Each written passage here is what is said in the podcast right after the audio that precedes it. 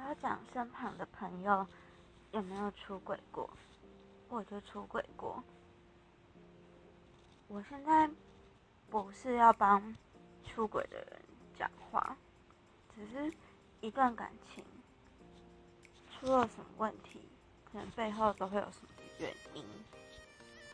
因为人类的感情是很复杂的。那是我第一次交男朋友，一开始我们都很好，后来有一天我去他家的时候，他去洗澡，然后我偷看他的手机，结果发现他跟一个女生在聊色。那我当下就是他出来之后，我就跟他讲说我要回家。他送完我回家之后，就是跟我说，就是不要跟他分手这样子。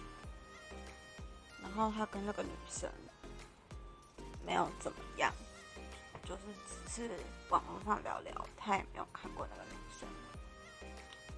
嗯，相不相信吗？我相信他的说法。那可是这对我就是打击蛮大的，因为我个人有感情洁癖，所以我没有办法忍受男朋友有一丝不忠的成分在里面。可是我那时候又很爱他。